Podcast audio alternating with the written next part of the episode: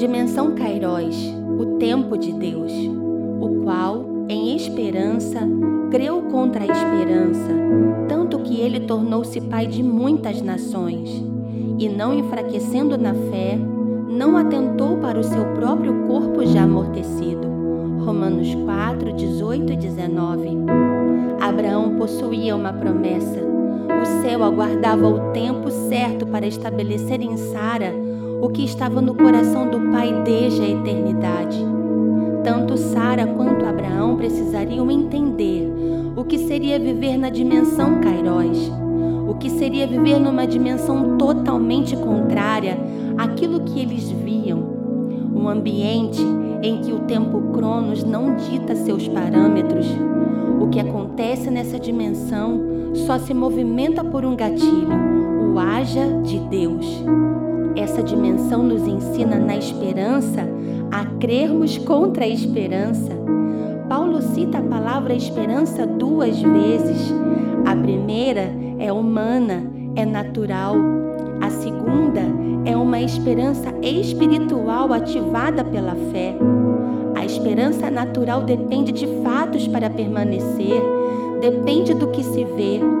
Já a espiritual se move pelo que se crê ela não se baseia na realidade, ela se move pelo que não existe.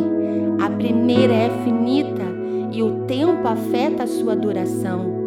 A segunda é imutável e o tempo não altera a sua essência, porque ela é baseada na fidelidade de Deus. E quando ele determina, não importa o caos, haverá luz.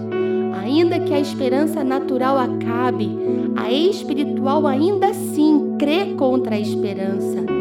Não é fácil caminharmos debaixo dessa dimensão, porque a esperança natural, em todo tempo, vai exigir explicações e vai questionar a veracidade da promessa.